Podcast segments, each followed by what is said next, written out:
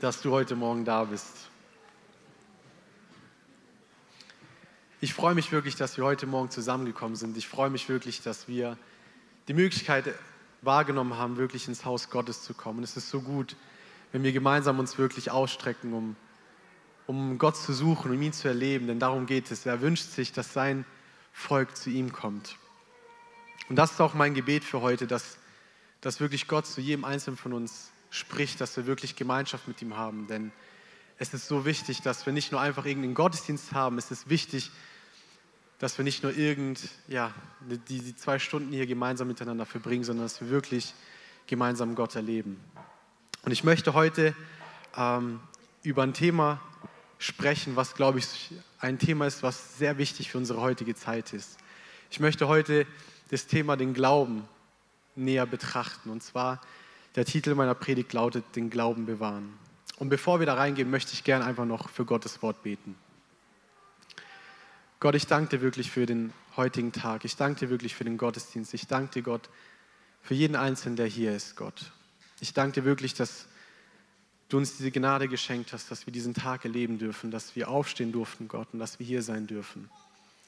Und mein Gebet ist wirklich, Gott, dass wir, jeder Einzelne, ich und jede Person, die hier ist, dass wir wirklich mit einem offenen Herzen kommen, dass wir mit einem Herzen kommen, dich wirklich zu erfahren. Denn du bist Gott, unser Mittelpunkt. Und es geht einzig und allein darum, dass wir dich heute erleben, Gott. Und ich bete wirklich, hilf du jedem Einzelnen, dass wir unsere Herzen lernen, dass wir unsere Gedanken lernen und dass wir wirklich, Gott, uns auf dich ausrichten. Und dass wir dich wirklich heute erfahren, dass du Gott zu uns sprichst und dass wir eine wahre Begegnung mit dir haben, Gott. Ich lade dich ein, Gott, in die Mitte, Gott. Dir gebührt alle Ehre. Und ich danke dir für den heutigen Tag und lege den gesamten Gottesdienst in deine Hände. Amen. Amen. Und ähm, wir wollen uns hierbei eine Geschichte aus dem Alten Testament anschauen. Und dafür wollen wir in 2. Chronik Kapitel 14 gehen. Wir wollen uns die Geschichte gemeinsam anschauen. Und wir sehen am Ende von Kapitel 13, dass der Sohn von König Abia namens Asa, dass König Asa zum König wird. Und dann heißt es folgendes in 2. Chronik 14, die Verse 1 bis 4 über König Asa. Und dort steht, und Asa tat, was gut und recht war vor dem Herrn, seinem Gott. Denn er entfernte die fremden Altäre und die Höhen und zerbrach die Gedenksteine und hieb die Aschera-Standbilder um. Und er gebot Juda, den Herrn, den Gott ihrer Väter, zu suchen nach dem Gesetz und Gebot zu handeln. Er entfernte auch aus allen Städten Judas die Höhen und die Sonnensäulen, und das Königreich hatte Ruhe unter ihm. Wir sehen hier, wie die Bibel uns davon berichtet, dass der König Asa, dass er ein König war, der das, das tat, was gut und recht war in den Augen Gottes. In anderen Worten, er tat das, was Gott von ihm wollte. Er war ihm gehorsam. Und wir sehen auch, wie er nicht nur er selber, sage ich mal, für Gott lebte, sondern wir haben gelesen, wie er auch seinem Volk das Gebot gab, dass sie Gott suchen, dass sie sich ihm hingeben. Denn König Asa hat erkannt, dass es sehr wichtig ist oder dass es sehr gut ist, wenn er und das gesamte Volk, wenn sie für Gott leben, wenn sie ihm vertrauen, wenn sie sich ihm hingeben. Wir sehen, dass er in seinem Handeln, in seiner Regierungszeit, sage ich mal, das tat, was, was gut und was gerecht in Gottes Augen war. Wenn wir die Geschichte weiter anschauen, dann sehen wir einige Verse später, wie König Asa, sage ich mal, einer schwierigen Situation begegnet. In 2. Chronik 14, Vers 8 heißt es, es zog aber Serach, der Kuschiter, gegen sie aus mit einer Heerskraft von einer Million, dazu 300 Wagen, und sie kamen bis nach Maresha. Wir sehen, hier wird uns davon berichtet, dass König Asa von einem anderen Volk angegriffen wird. Er wird mit einer Armee angegriffen, die eine Million Mann überfasst. Und wir sehen in den Versen davor, da wird das Volk Israel aufgezählt und die Summe der, der, der Armee von König Asa beträgt 600.000 Leute. In anderen Worten sehen wir eigentlich, dass König Asa vor einem Problem steht, denn er ist in der Unterzahl. Es sind viel mehr Leute gegen ihn und wenn man es aus rein menschlicher Sicht betrachtet, sieht es nicht sehr gut aus, als würde er gewinnen. Aus menschlicher Sicht muss sich König Asa jetzt unbedingt was einfallen lassen, denn es sieht nicht gut aus, wenn 600.000 Mann gegen eine Million Mann kämpfen. Und wie handelt jetzt König Asa? Wie reagiert er auf diese Nachricht? Wie reagiert er auf diese schwierige Situation? Seine Reaktion sehen wir in Vers 10. Dort lesen wir, und Asa rief den Herrn, seinen Gott, an und sprach, Herr, bei dir ist kein Unterschied zu helfen, wo viel oder wo keine Kraft ist. Hilf uns, Herr, unser Gott, denn wir verlassen uns auf dich und in deinem Namen sind wir gegen diesen Haufen gezogen. Du, Herr, bist unser Gott. Vor dir behält der Sterbliche keine Kraft. Wir sehen, dass König Asas Reaktion darin besteht, dass er zu Gott ins Gebet kommt. Wir sehen, wie er sich Gott, sage ich mal, hingibt. Und wenn wir uns sein Gebet näher anschauen, dann sehen wir, dass König Asa sein Vertrauen in Gott setzt. Wir sehen, dass er seine, seine Stärke oder seine Kraft nicht in seine Armee gründet, nicht in diese 600.000 Mann, sondern wir sehen, wie er zu Gott sagt, unsere Kraft ist bei dir. Er betet, bei dir ist kein Unterschied zu helfen, wo viel oder wo keine Kraft ist. Warum? weil er wusste, dass, dass das Entscheidende nicht ist, wie groß seine Armee ist, dass das Entscheidende nicht ist, wie viel Mann seine Armee hat, sondern das Entscheidende ist, dass Gott bei ihm ist, dass er auf ihrer Seite ist. Und später betet er auch und sagt, wir verlassen uns auf dich. Wir sehen, König Asa hatte Glauben in Gott. Er wusste, dass es vielleicht gut ist, eine Armee zu haben, aber er wusste, dass das nicht der entscheidende Punkt ist, sondern dass sein Vertrauen in Gott liegt. In anderen Worten, König Asa sagt, es ist mir egal, ob es eine Million Kuschiter sind oder wie viele. Mir ist es egal, denn wir verlassen uns auf Gott. Wir legen unser Vertrauen in Gott. Wir legen unser Vertrauen auf Gott, der uns in dieses verheißene Land geführt hat, der immer mit uns war. Und diesem Gott vertrauen wir.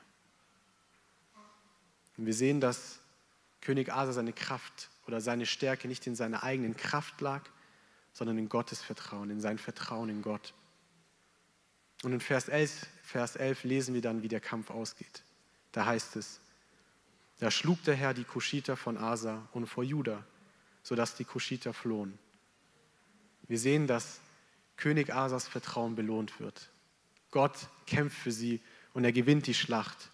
Und obwohl im Vergleich seine Armee viel, viel kleiner war, hat er dennoch gewonnen. Warum? Weil Gott für sie gekämpft hat.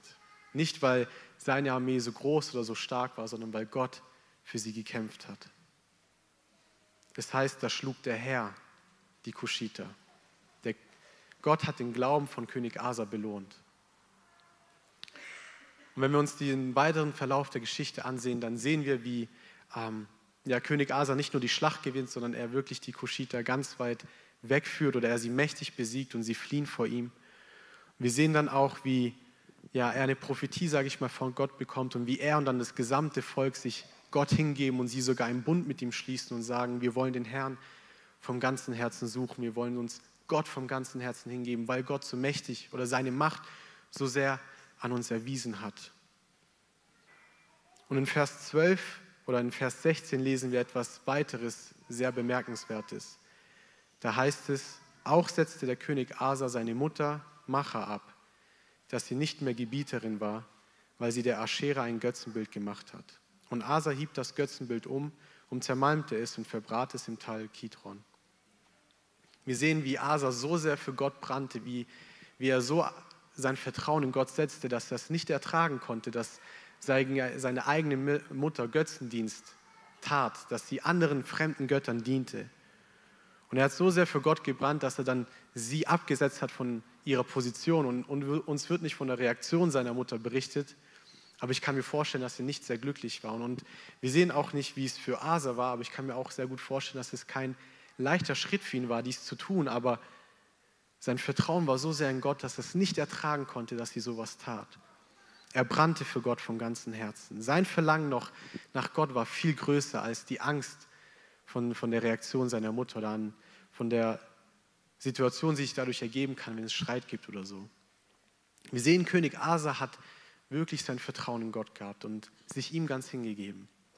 Und bis hierhin ist eigentlich die Geschichte sehr gut, oder sie klingt, sage ich mal, sehr gut. König Asa hat wirklich Vertrauen in Gott gehabt, aber leider geht diese Geschichte, sage ich mal, nicht so gut zu Ende.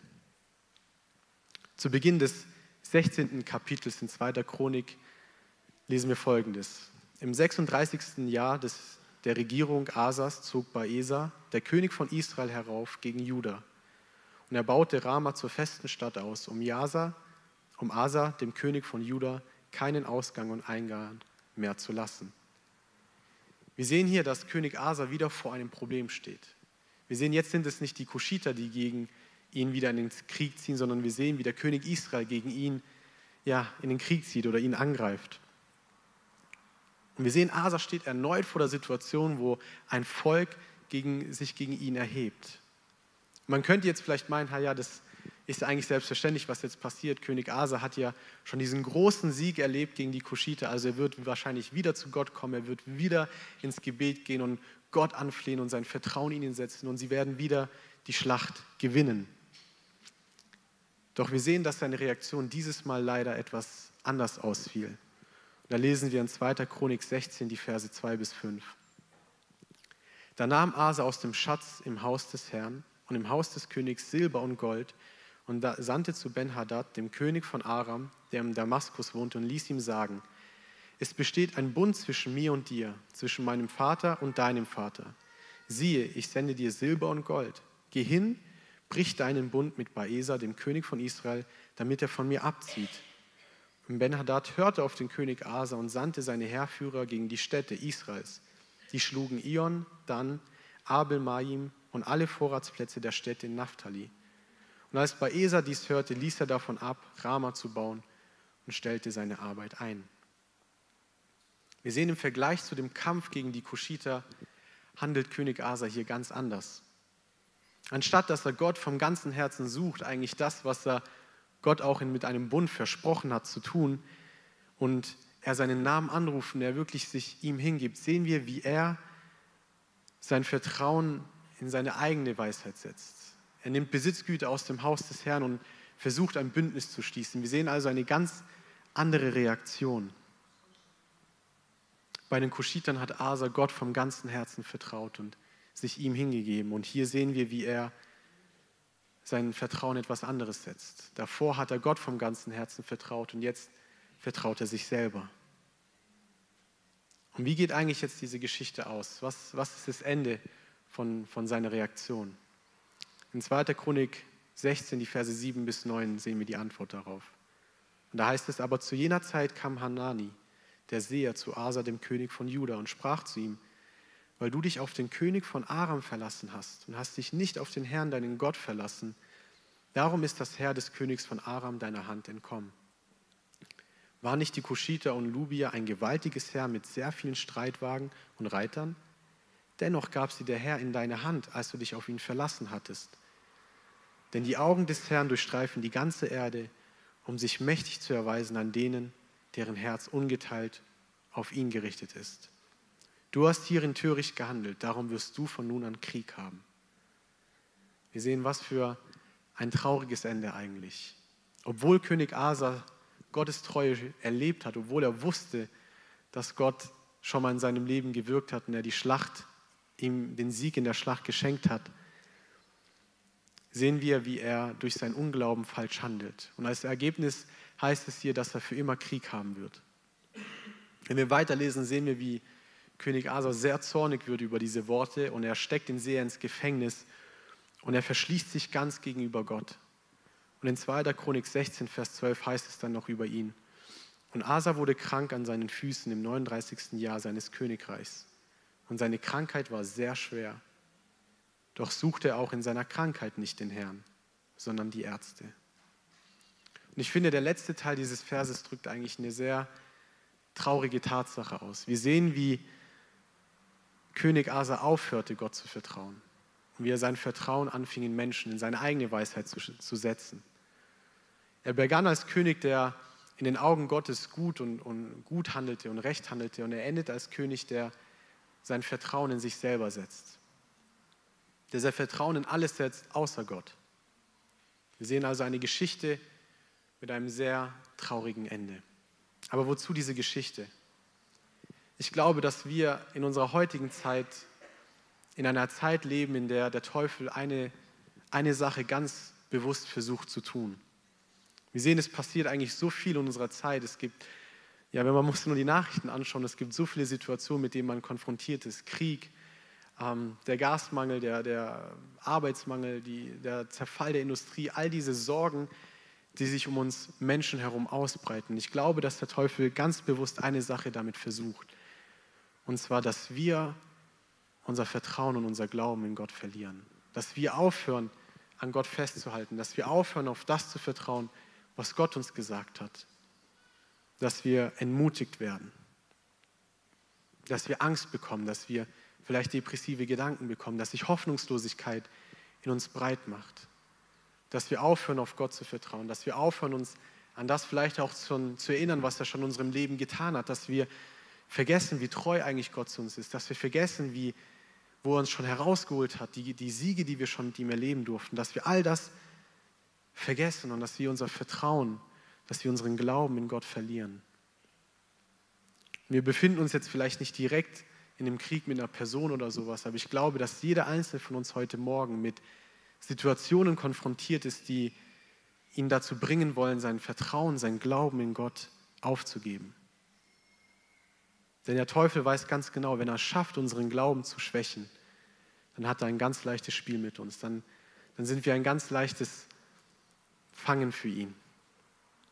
Wenn er schafft, dass wir unser Vertrauen nicht mehr in Gott setzen, unseren Glauben nicht mehr in ihn setzen, sondern in uns selber oder in anderen Dingen, dann weiß er, dass wir uns von Gott entfernen werden. Dann weiß er, dass wir aufhören werden, so zu leben, wie Gott es eigentlich sich von uns wünscht. Und wir werden uns dann immer weiter von ihm entfernen und ihm nicht mehr vertrauen.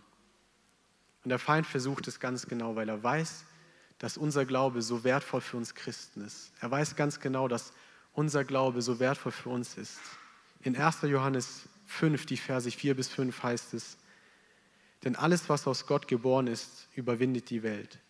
Und unser Glaube ist der Sieg, der die Welt überwunden hat. Wer ist es, der die Welt überwindet, wenn nicht der, welcher glaubt, dass Jesus der Sohn Gottes ist? Gottes Wort zeigt uns, dass unser Glaube der Sieg ist, wie wir die Welt überwinden können. Mit Glauben können wir es schaffen, die Welt zu überwinden, den Herausforderungen standzuhalten. Durch Glauben können wir ein siegreiches Leben führen als Christen. Nicht in der Niederlage gegen den Teufel, sondern siegreich gegen ihn. Und weiter heißt es auch in Hebräer 11, Vers 6. Ohne Glauben aber ist es unmöglich, ihm wohl zu gefallen. Denn wer zu Gott kommt, muss glauben, dass er ist und dass er die belohnen wird, welche ihn suchen. Wir sehen, dass, es ohne, dass wir ohne Glauben nicht nur ein siegloses Leben haben werden, sondern wir sehen, dass wir ohne Glauben Gott überhaupt nicht mal gefallen können.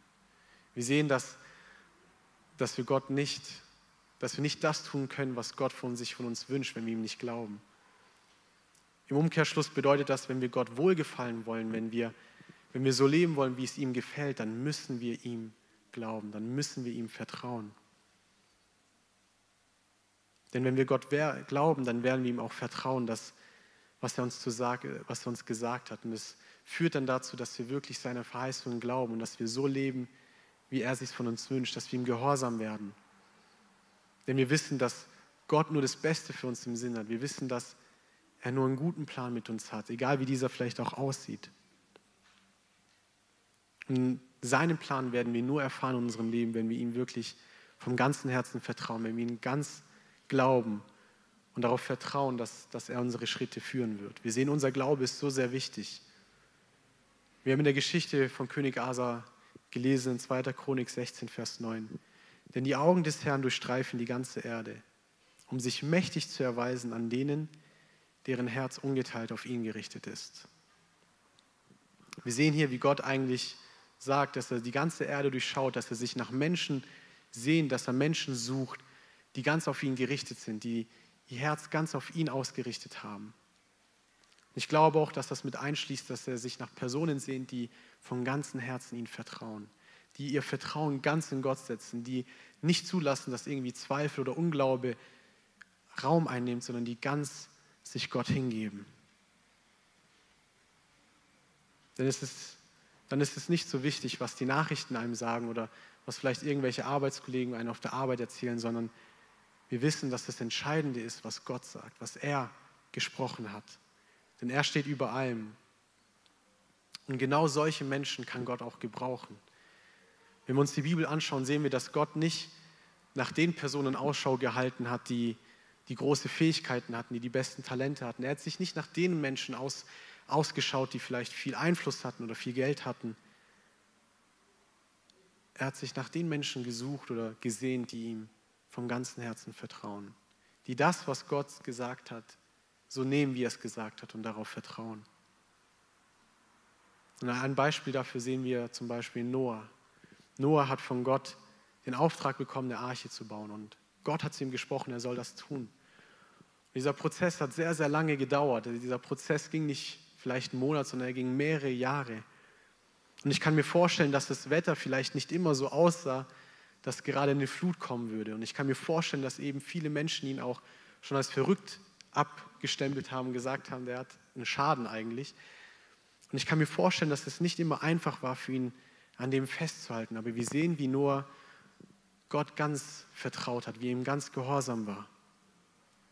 Wie er sich gedacht hat, mir ist es egal, wie, ob das Wetter jetzt sehr heiß ist oder ob es regnet oder egal, was die Menschen sagen. Gott hat es zu mir gesagt und deshalb werde ich es auch tun. Ich werde ihm vertrauen, ich werde ihm gehorsam sein. Oder ein weiteres Beispiel sehen wir in Abraham, der Vater unseres Glaubens.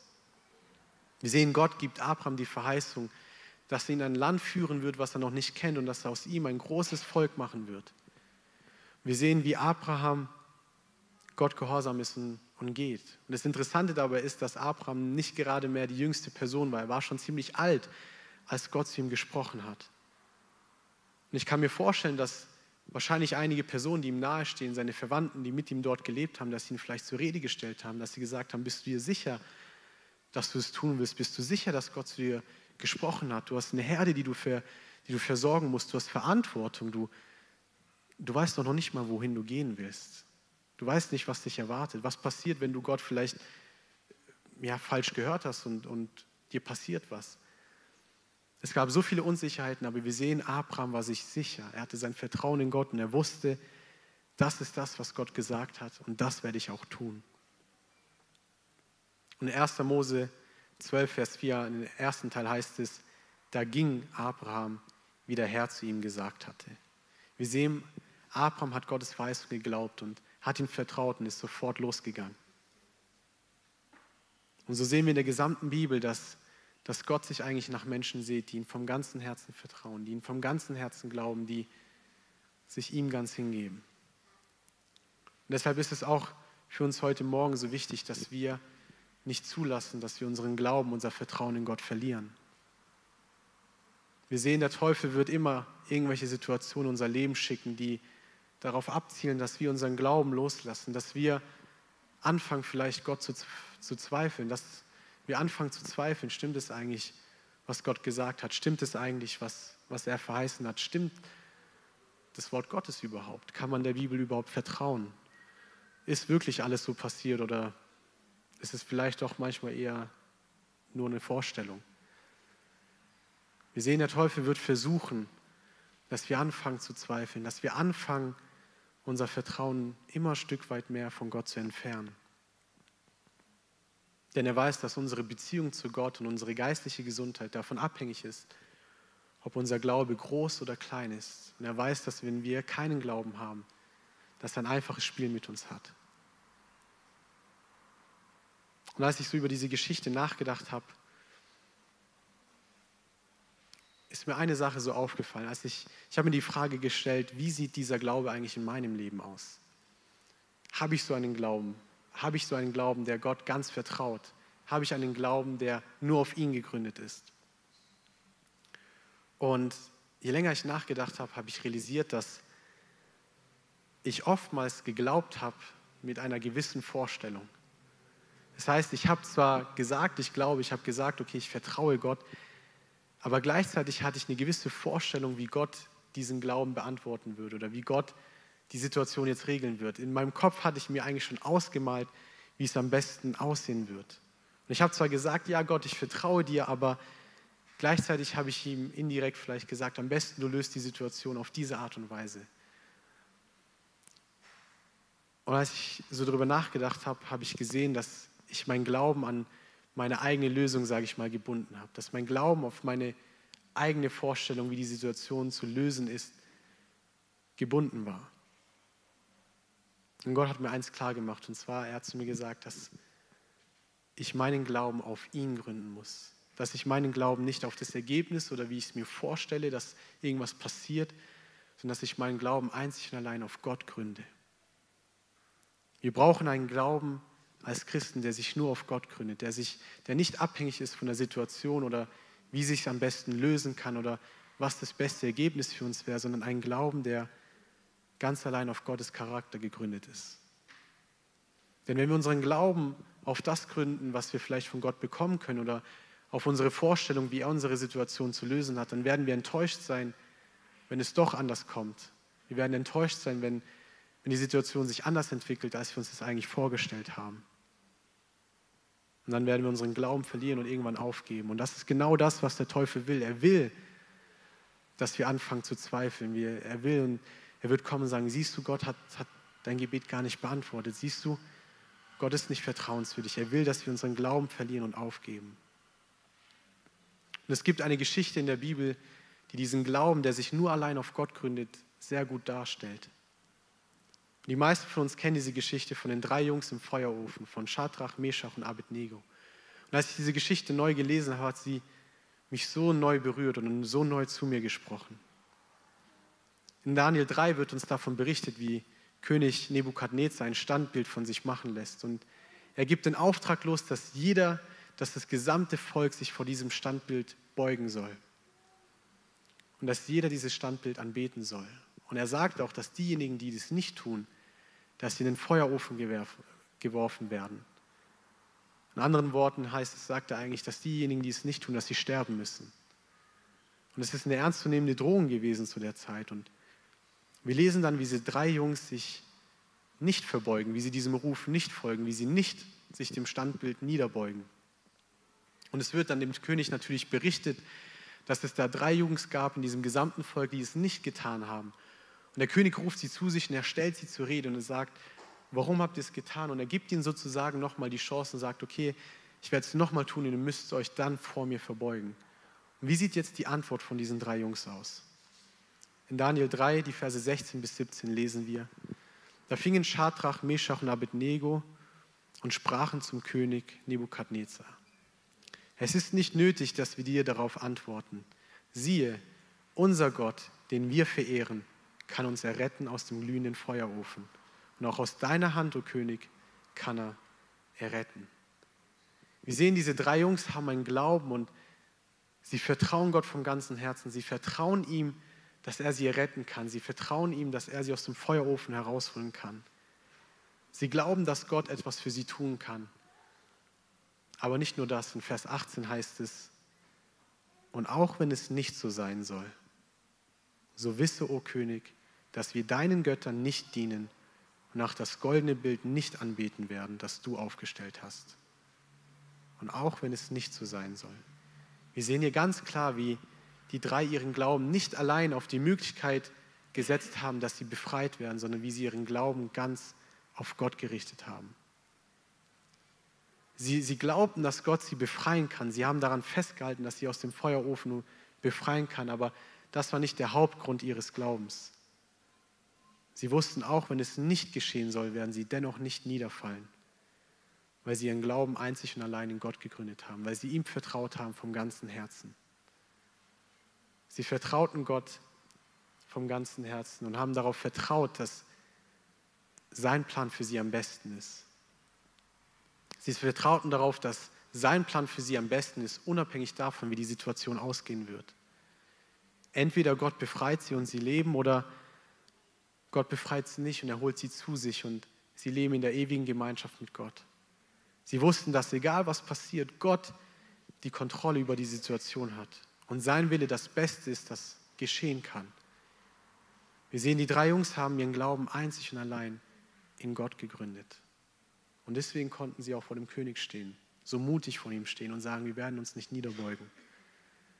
Denn sie wussten, egal was mit uns geschehen wird, wenn wir in Gottes Hand sind, sind wir an dem besten Ort, wo wir sein können. Dann spielt es keine Rolle, was um uns herum passiert, sondern wir wissen, dass Gott mit uns ist. Und das Schöne an der Geschichte ist, wir sehen, wie Gott treu zu ihnen steht, wie er sie bewahrt. Er war mit ihnen im Feuerofen. Er hat dafür gesorgt, dass keiner von ihnen auch irgendeine Verletzung hat.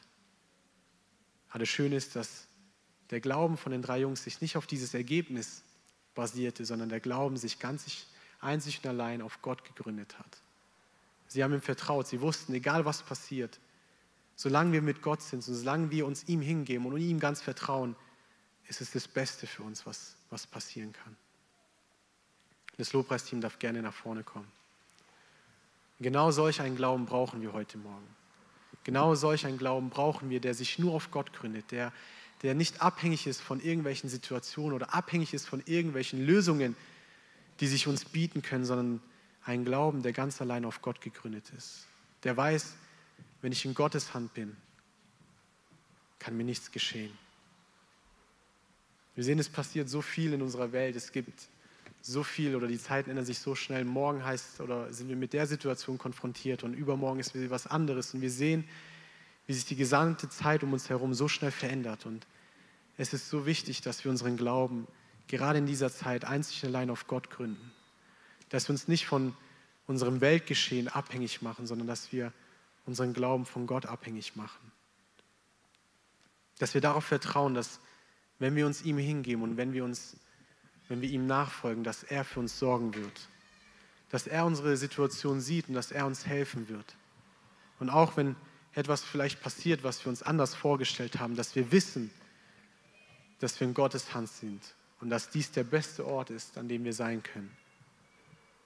Solch ein Glauben ist es, den Gott sucht, weil er weiß, dass solche Personen an ihm festhalten werden, egal was passiert.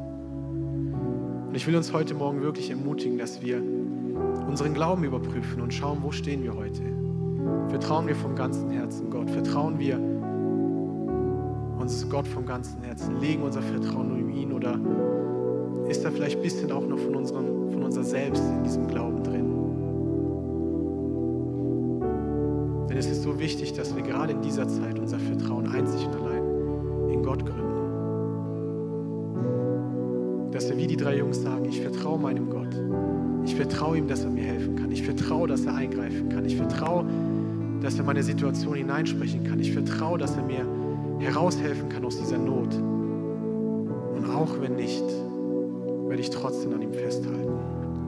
Denn auch wenn dieses Leben vielleicht nicht so viel läuft, wie wir es uns vorgestellt haben, und auch wenn Sachen passieren, die wir nicht erwartet haben, wissen wir, dass es am Ende von diesem Leben eine Ewigkeit mit Gott gibt, die uns niemand nehmen kann wo alles ganz anders sein wird und wofür es lohnt, sich alles hinzugeben. Das ist diese Hoffnung, mit der wir durch dieses Leben gehen. Und es ist interessant zu sehen, wir sehen, aus Paulus zu Timotheus schreibt in seinen Briefen, da schreibt er ihn und ermutigt ihn im ersten Timotheus, kämpfe den guten Kampf des Glaubens. Und im zweiten Timotheus sagt er, ich habe den guten Kampf gekämpft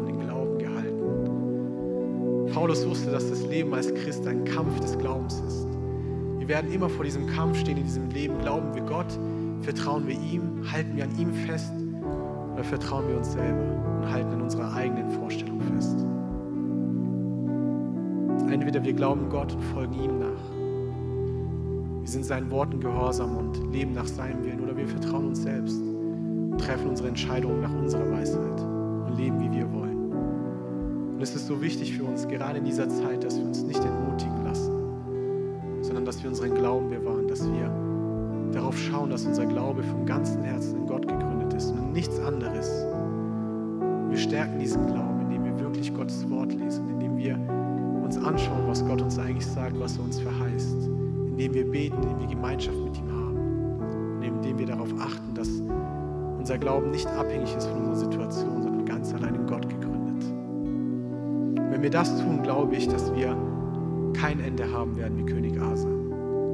Dass wir ein anderes Ende haben werden, dass wir ein gutes Ende haben werden, dass wir ein siegreiches Ende haben werden. Und selbst wenn dieses Leben dann dennoch mit Leid geplagt ist, dürfen wir wissen, dass uns eine Ewigkeit mit Gott erwartet. Und das ist unsere Hoffnung.